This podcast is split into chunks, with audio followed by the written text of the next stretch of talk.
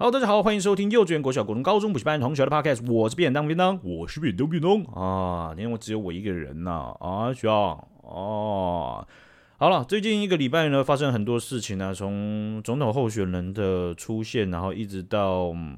台大某些系所要选这个学生会长，然后他们有公布证件，这个证件爆发歧视的风波。哦、那选举也是各个选区啊，哈，立委的选区也是大家在在征召不同的人才了哈，所以啊，算是一个资讯爆炸的一个时期了。那所以呢，啊，诶，塞不进去，塞不进去我的新闻的部分，哎，哦，赖瑞又在那边，一定会在那边，呃，怎么是你的新闻，不是我们的新闻？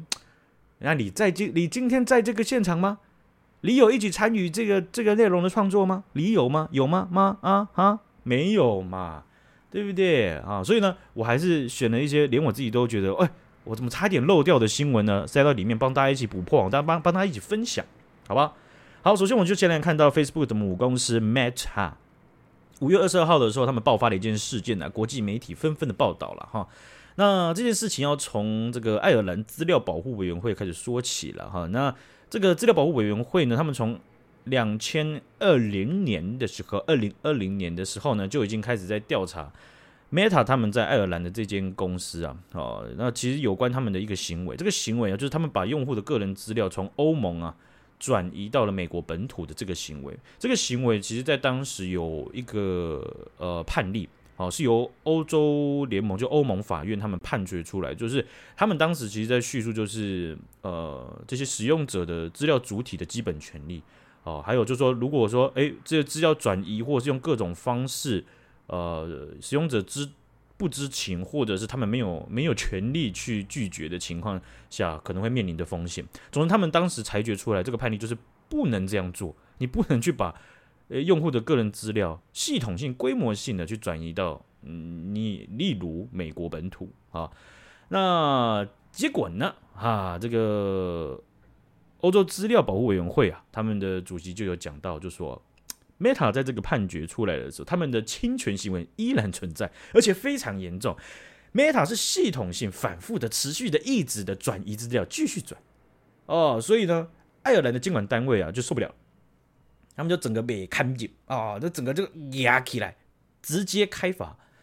所以 Facebook 的母公司 Meta，他们这样子的行为啊，被开罚了创新纪录的十二亿欧元，也就是新台币三百九十八亿元，将近四百亿台币。哇，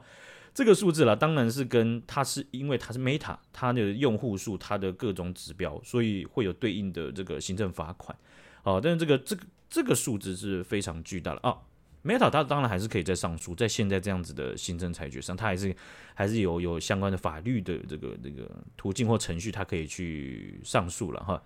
那嗯，这件事情其实就是点到一个蛮蛮蛮算是蛮先例的情况，因为 Meta 他会认为就是说，他好像是被单独挑出来针对的哦，这个是他们公司的官方回复哦哦，就他们认为这个是针对性的，而且呃。这个这个这样子的决策，这样子的判决是有缺陷和错误的，会会有很多的公司，他们可能也会呃，因为这个先例，他们会变成是会会会投鼠忌器吗？或者是说他们会呃要瞻前顾后的东西会非常多啊？那他们 Meta 他自己也提到，就说美国也从法律上去做出很多最新的改革，要尽量跟上欧欧洲，或者说把跟欧洲的法规尽量同步。这部分没有任何一个国家做的比美国还多，呃，而且他们还去点出来，就说，甚至在欧欧盟也还没有去探规模性的去探讨，就说，当有一些中国的平台、中国的软体、中国的这些呃呃，等于是掌管用户资料的哦这些公司，他们如果把这些资料转移到中国之类的国家，诶，他们好像之前也没被裁罚，那这个部分 Meta 他讲的也对。哦，就是确实，Meta 或 Facebook，他就是被开第一枪的那个人啊。但是你你不能，你你你你不，你好像也不能说就说，哎，那那我那我违停，那你看对面的也违停，那你怎么不罚他？你罚我呢，是吧？他这样讲，某种程度上好像也对，但是好像也不能声张，就是说他这样子是没问题，或者是转移注意力，因为人家好像欧盟法院他之前也有判例，告诉你就说，哎，这件事情是不能被允许的。结果你还就是啊，那没事，对不对？哎，那那没多大事情是吧？那他说他的，咱们咱们传我们的嘛，是吧？啊、也好像情况也是这样子哈，所以，嗯，这个 Meta 他们的回应呢，也算是蛮蛮不屑这样子的判决的哦。那他们也是宣称他们会继续上诉了哈。所以，嗯，我觉得这则新闻它算是蛮大的，因为第一个是它裁罚金额大，另外就是说，不只是在中国，而是在以更高的标准我们来去看，就是说，诶。当这些巨型的社交平台，或者是掌有大量用户个人资料的这一些提供服务的这些公司，他们不管你是来自哪个国家，似乎都应该要有相当的呃约制，或或者是法律的牵制，让他们不要去觉得这些事情他们是可以去做的，因为他们可能没有那个意图。可是这些资料的外流，你很难保。好比说，你流到美国本土，那美国本土他们会负起。相当的责任去保护这些资料吗？或者资料它的追溯会不会更难以去预测？哦，所以它的延延伸出去可能会造成的风险可能会更大、更大、更大。好比说，台湾的用户个人个人用户资料，像台湾之前就有爆发过我们的那个户政系统啊，它是中国写的，它是中国委委外包中国做的。哎呀，这个糟糕啊！啊，那我相信、啊，中国共产党或中国政府他们不会负起像是我们台湾人在保护自己个人资料的那种。那种责任感，还有资源，对不对？呃，他们不会不会着重在保护，他们会着重在再利用，对不对？啊、呃，这个是我们从经验上可想而知的事情。所以，即便是民主国家之间也是一样啊。啊、呃，我们一定是很像是自己自己的公民、自己国民优先嘛。哦、怎么可能会是说，哎？哇，那那这个美国用户来的来到咱们台湾的资料，那必须好好的保护，是吧？啊哈哈，那怎么样也得上七个保险箱，七层保险箱，对不对？比起我们自己的个人资料，那那很贵重，好像一般人也不会这样子啊，花很多的心思了哈。好，我们来看一下另外的新闻呢，这个新闻呢发生在中国了，中国他们最近呢，在这个呃中国内部的网络上呢啊，有一件算是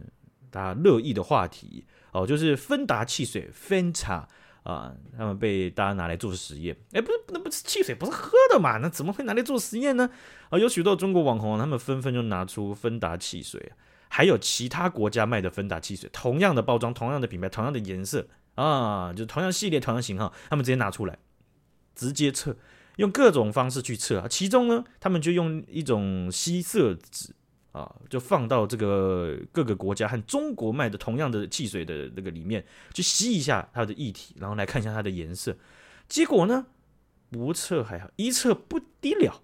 那测进去了之后，发现中国的汽水拿出来的吸色怎么跟其他的都不大一样啊？这不对呀！那这怎么会这样子呢？这个咱们这个汽水里面加了共产党这个十十十十十几大的核心价值吗？是吗？怎么会这样呢？啊，就发现呢。从至少从成分表上面看到了有很多色素的添加，还有其他其他国家没有叙述到的化学添加物，这个是这样子。我们在台湾我们知道嘛，我们的法规其实要求的也蛮严格，就是说你各种的化学化学添加物啊，你要写出它精准的东西，不能写个很含糊的东西，是什么香料？哎呀，你那个拿那个。那个啊，你指甲旁边的死皮加进去，你说它是香料，那说不定也是香料啊。不是，我讲的意思有点过分了。但我讲的意思是，我们的法规要求你要写的很明确，你加的到底是什么香料，化学成分、化学的组成，它到底是什么？啊，我们我们的经验，我们就想说，哎，那是不是中国的法律上面也会有这样的情况？那那你这样讲也是蛮有道理的啊。但是啊，不啊，他洗干洗，那事情就不是这样子的。除了化学添加物，这个你可以去。交叉比对之外呢，还发现中国的东西，哎，被加了很多料。呃，有些东西呢，啊，倒是没有加。好比说呢，在日本的这个汽水当中，他们是有加了百分之一的浓缩果汁，哎，中国的就没有。哎呀，那可惜了，差这一趴可能差的多了吗？我也不知道。哦、啊，就说以日本的同厂牌、同型号的汽水为例呀、啊，日本的汽水并没有用人工色素和防腐剂，哦、还有添加这个百分之一、百分之一的浓缩果汁，中国的就没有。啊，中国有的就是色素和食用香精啊，那这个这个售价呀一比，哎，还差不多，所以啊，这些中国网红啊，他们测试我也不知道他们是先射箭再画吧，还是怎么样。总之，他们就是想得到啊、他们的结果就是很生气，不管人家很生气啊，就说啊，难道咱们就不值得更好的产品吗？是不是？怎么区别对待中国人？这算不算辱华呢？啊，为什么只给咱们咱们咱们这个中国这个这样喝这样子的东西啊？那分明是摆明着给中国人下毒嘛。好像也有可能啊，我不我说不是说下毒，我是说。好像一般的消费者也不会去看那成分表，你看你也看不懂，或者你看了说那那不是大家都这样喝嘛？对不对？这个东西我看电影当中那个，你看日本，你看新加坡，他们也是卖这样汽水，那包装一样嘛，那你有什么问题呢？啊、呃，所以这件事情呢，呃，他们差在食品制制作成分上面的差别待遇，让他们非常不爽啊、哦。其实这件事情呢。哎，在这十十年内或十五年内，也真的是一大堆了啊！也不讲远的，去年我记得年底的时候，就有一个海天酱油，他们就是被爆料说他们自己，哎，自己中国海天制作酱油的这个大厂，一等一的大厂，竟然双标。这个双标啊，就讲他们国内和国外卖的产品是不一样的啊。他们国内的东西啊，啊，这个他们的标呃最最畅销那个酱油啊。里面就学了一堆化的化学名词啦，谷氨酸钠、三氯蔗糖啊，苯呃苯甲酸钠什么之类的啊，反正就各种。那结果呢，同样型号的，在日本同样包装的，里面只有写，而且这样，它那个商品口号是干干净净的酱油啊，不是干干净净脑酱油啊，是干干净净的酱油。它里面的成分只有写到水、大豆、食用盐、砂糖、小麦，没了。啊，那。哎，刚刚我们讲的东西就会这样。哎，假如说摆到台湾，照我们的法规的话，是不是就要写得更清楚一点啊？你这样讲也没错，但是呢，像是苯甲酸钠，或者是像里面的这些呃有添加物的成分啊，就交叉比对发现，那跟日本那个同样包装的东西确实不一样哦。那个这个海天酱油啊，他们的这个母公司当时还就还没讲，就是什么啊，那个是不是啊？各国的那个。呃，标标准法规是不同的嘛，对不对？而且呢，我再怎么说呢，我们也是有有机酱油的系列，还有零添加酱油的系列，那个是不一样的，所以你们不能拿来这样直接比。结果大家，哎呀，呃，这个中国的网友就是信不过啊，那就还是找各种酱油，然后去交叉比对，就发现不对，你这样讲还是不对啊，就是好比说，他们就讲到。海天味业啊，这间海天酱油集团呢、啊，他们在这个同样型号的酱油里面呢、啊，他们确实在中国国内用了一个呃跟海外版本不一样的，就是他们用了苯甲酸钠这个成成本相对低的这个这个原料，哦，来取代了三磷酸钾，哦，所以当时就就因为他们两个成本差蛮多的，尤其是在他们大量制造的情况下，哦，所以就是大家非非常非常的不满，然后所以他们从二零二一年开始的那个。股价下跌，再再加上这件事情就重创了了哈，所以啊，我自己是真的还蛮蛮蛮少吃他们东西的，就是因为有一些那种真空包装啊，哎，也不是真空包装，就是那种零食类的东西，台商过去真的很多，而且加上中国他们自己的法规或者是社会形态或商业市场，加上台台台商或港商当初那些带过去那种哎。带把那些坏习惯带到法外之地啊，也不是说都是他们的错，但是这些东西啊，台湾以前也有，而且啊，我们我们印象当中就是哎呀，味全的那个那个那个假油事件，对不对啊？但是啊，其实我相信啊，在味全以前呢，或者是说呃，我们还没出生的时候，那时候更恶了哦。所以呃，我觉得比较纳闷的是，台湾有这样自己的经验之后，好像对中国的食安环境并没有很害怕。可是他们应该是这个这个是炼狱等级的了哈，所以也不是说都不能吃了哈。有时候我我相信应该不至于，呃，这个几率应该是非常低的，就是呃呃嘴馋嘛啊，想要吃些细修 啊，吃一下应该是还好了哈。对啊，只是啊，他们这样规模性的东西，我想了哈，这个中国人呢、就真的是内斗内行，外斗外行啊，这个欺负自己人是绝对是不会客气的啊。好，我们再来看到了，在亚马逊上，然后这个他们有卖很多各式的产品，有很多的产品是从中国来的。有时候你看到这些产品呢，我们会觉得是白牌的啊，甚至有些他们自己的那个品牌名称啊，也都是呃，感觉就是为了要上亚马逊，然后先随便创的啊。那当然也有一些本来就是在中国有一段这个经营有段时间的集团，他们卖的他们各种产品到亚马逊上面。那最近呢？呃，Tech 呃 Crunch 这个呃算是科技媒体呢，他们就报道了一件事情了。好，他们主要报道就是在亚马逊上卖的这些 Android TV 的这个这个电视盒呢，哦，他们出厂的时候就已经植入了恶意软体了。这件事情呢，他们直接就点名了 Allwinner 跟 Rockchip 哦这两间公司。Allwinner 其实是珠海全智科技，Rockchip 是呃瑞星微电子股份有限公司。哦，就是等于是瑞星跟全智这两间公司被点名，哦，那他们他们已经算是像在亚马逊上面卖电视盒里面比较大一点的中国品牌了，哦，就他们没有去挂一个很奇怪的名字，而是他们用自己原本的名字。那他们卖的这个机上盒啊，算是非常非常非常非常畅销的，因为价格非常便宜，而且甚至你可以去客制化，你可以要购买的时候，你可以跟他讲说你要。哪些 A P P 啊，然后你要怎样的功能？你要是不是要四 K 啊，什么之类的？哦，所以你都可以去刻制，而且真的很便宜啊！而且你可以，它可以把很多东西都装上去嘛，哦，所以等于说你一台电视会会有比较多的功能，而且又最重要是便宜这件事情。他们的这些产品呢，在亚马逊的这个商店页面上面呢，都是四点五颗星左右的那种高评价，而且是数千条、上万条的评论。然后，当然了，这些评论有一些。啊，这个过去我们有报道过嘛，它是洗出来的，它这个洗也不是用假账去洗，反正他就会送一些赠品或什么样的，然后要去留言这样子。哦，就是你没有跟他买东西哦，他会直接寄给你，然后就是送你的，然后你就去留评论这样子，他们会留送一些很奇很小的东西，哦，都是等于就是说直接买了，直接跟你买了啊，哦，跟真人买评论这样子，哦，那这件事情呢，啊，就是有一个网友他叫 Daniel 呃 Milisic 啊，那丹尼尔这个人呢，他就买了一款这个全智的 T 九五型号的这个机上盒，这个机上盒就是电视用的了哈。那这个盒子买下来之后，他就去测，哎，发现说啊，这里面的晶片的韧体哦，就是这这这一款这个电视盒的韧体呢，它它被安装了恶意的软体啊。那啊，丹尼尔就是继续测哦，发现说这个软体啊，它会它开机之后，它会连它会连到一个伺服器，然后去等待。这个伺服器的命令还有控制，哦，所以对它有点像是一个口令一个动作的机器人。就这个你的电视盒，它就会等着伺服器给它下命令，哦，然后你在使用上你会觉得，哎，没有没有很正常，就开机就开机啊，然后看看片就看片啊，然后上网就上网啊，然后怎样就怎样，怎么没有啊？但但是啊，它背后它是会一直去有点像傀儡一样，哈，被一些引绳去牵着，然后等待做动。绝大部分时间，它就像一个傀儡，它什么都不会动。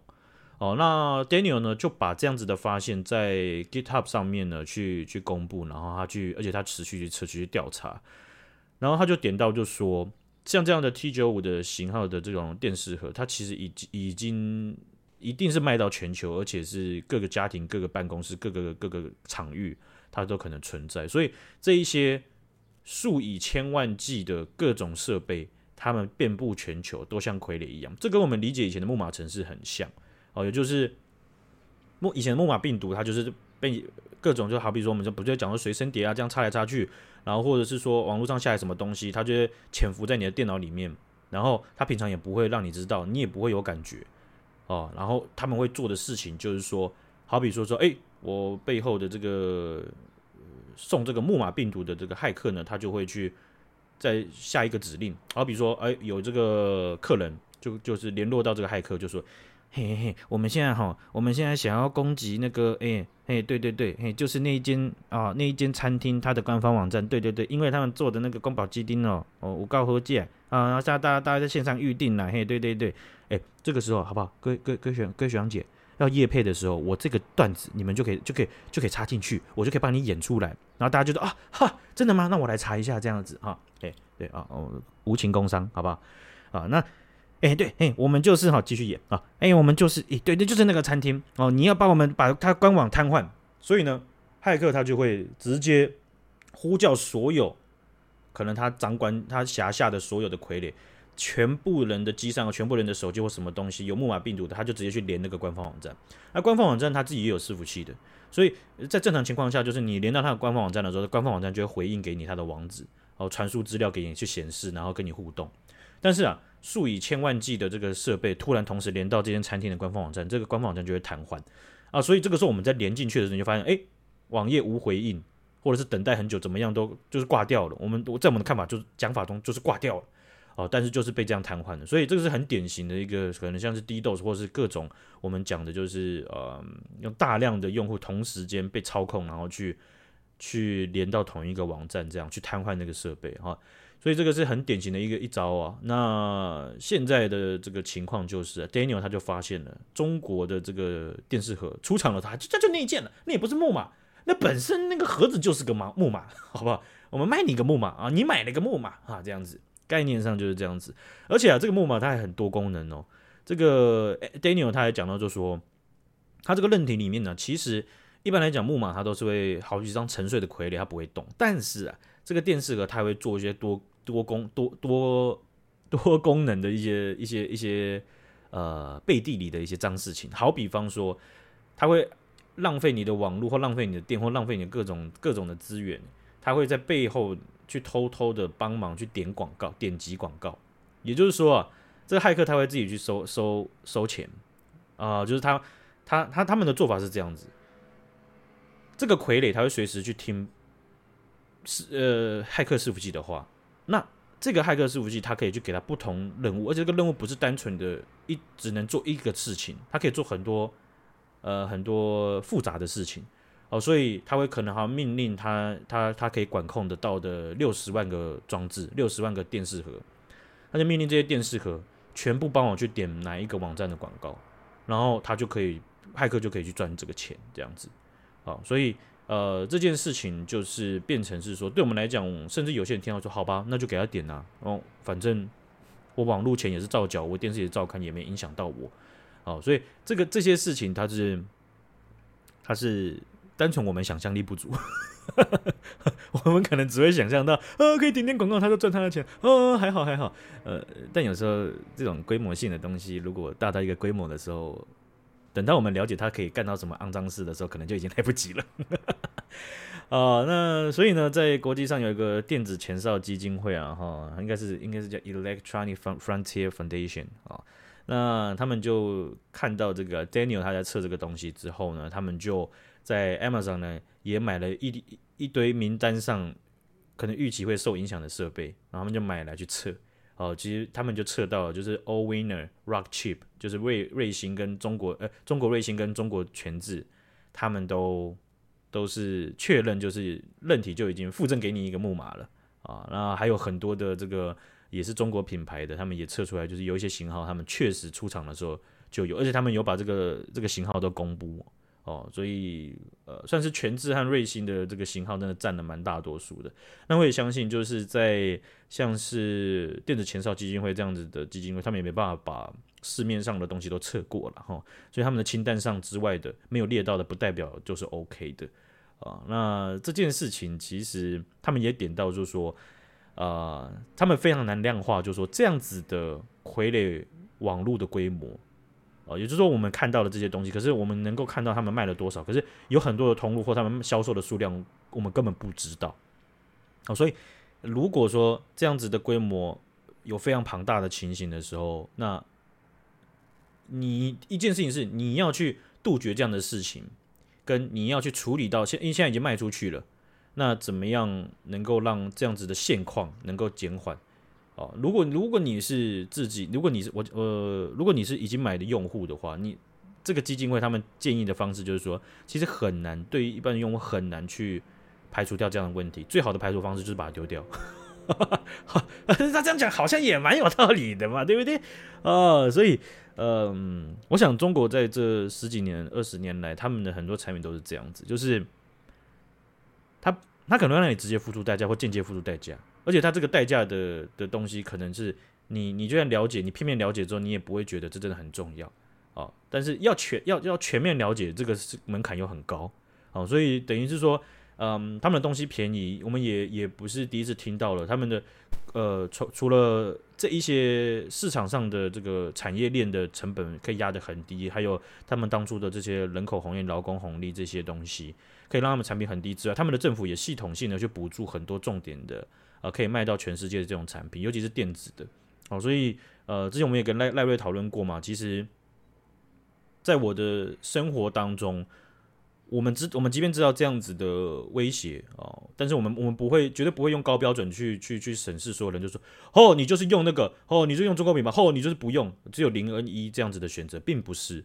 而是说，呃，第一第一个是说你要全部不用中国的产品，这件事情在现现现在也是非常非常困难的，我们都知道，所以变成是呃，如果你是真的想要去降低这样子，你你生活中使用这样子的比例的话。我们之前跟赖瑞讨论过嘛，我自己的方式就是能够上网的，尽可能的不要用中国的东西，中国的品牌。哦，那如果中国品牌可以可以，你可以去你可以去排除的话，那尽可能就是不要用中国制造的。哦，当然不是说全部都可以，因为有时候我们还要考虑到预算，或者是说有一些领域的产品，它真的要买到其他国家的，不是不行，但是它可能就这边台湾没有代理。或者是怎样？你要你要进，你要从国外买，会非常非常贵，价格非常不漂亮，或各种的因素。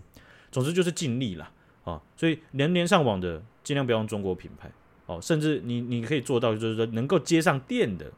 不一定有网络能够接上电的，尽量不要有中国品牌，因为它其实也有包含到呃，可能就是安全问题，或是各种各种我们没办法预料到的呃这种这种情况哦。不是说你知道，就是。我们之前也会讨论到，就是说，哎呀，中国很多东西，我们要看了很多新闻嘛，说中国东西怎么样会爆炸啊，会怎么样子？中国他们一定有呃公司能够做不同领域当中能够做到品质好的东西啊，也不是全部领域啊，但是他们一个产业规模当中一定有做得非常糟的啊，只为了求求成本，因为他们在国中国国内，他们也也也一定有很多的这个产品，他们是在法规规范没没有规范或规范不到的。他们就做很烂的东西，然后成，然后品呃品管很差哦，尤其是电池这件事情，我们在呃这件手机出来的时候，不是有很多的那个充电宝啊，这个行动电源嘛，对不对？然后这些行动电源呢，嗯，这就是有趣的地方了。当初啊，很热门的就是什么一千毫安啊毫安培吗？还是什么？不是，我忘了那个那个那个他们的那个单位了。反正就是超大容量的那种行动电源，然后那种行动电源就被爆出来，就是说一颗才两三百块哦，然后夜市卖一堆，那些都是中国他们去用各种回收电池，然后去串串联起来，然后然后卖出去的，然后就是那种爆炸或者是燃烧的情况非常多，然后接个非常便宜的呃呃呃 PCB，然后就直接拿去拿去卖这样子，所以我们看起来很便宜，会觉得是新的，就是我们用了台湾的标准，或者用了世界的消费标准，然后来去。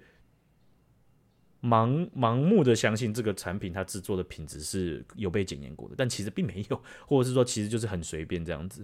哦，所以啊这件事情呢，啊这个我们自己啊在以前也是非常有经验的哈，所以不要啊这个啊抛弃掉那些经验，啊不要太盲目相信，哦，所以啊这个讲回来，这个电子前哨基金会啊，他们就点到就说。亚马逊针对这个事情，他们并没有回应，他们也不想回应啊，因为他们也问那个电子电子前哨基金会也问了，那他们这个电子前哨基金会也有去问这个全智科技跟瑞瑞星啊，中国的这两间公司，他们也不回应。然后这个基金会他要就点名，他们就用一个比喻啊，他就说亚马逊他们在平台上面，他们不允许去卖那种由由由刀片或者是有一些利刃类的东西去做成的儿童玩具。但是怎么会允许那些没有经过使用者的许可，然后直接内建恶意的小型软体或者是韧体的这种产品呢？就是那样子的威胁性，难道不是物理上的可以可视的这件事情就不用管了吗？啊，他们的意思就是这样了哈。好，所以这个他们在报道这件事情也是几天前而已，我去看了一下啊。Allwinner 和 Rockchip 的这些型号都还在畅销当中啊！想要购买的呢，就用这个我的推荐码啊，Bandon 啊，打 Larry 啊，呃，就是六六六，哈哈，输入进去呢。好，嘿，嘿，今天到这边了哈，感谢到这个大家的收听，好，谢谢大家，大家拜拜。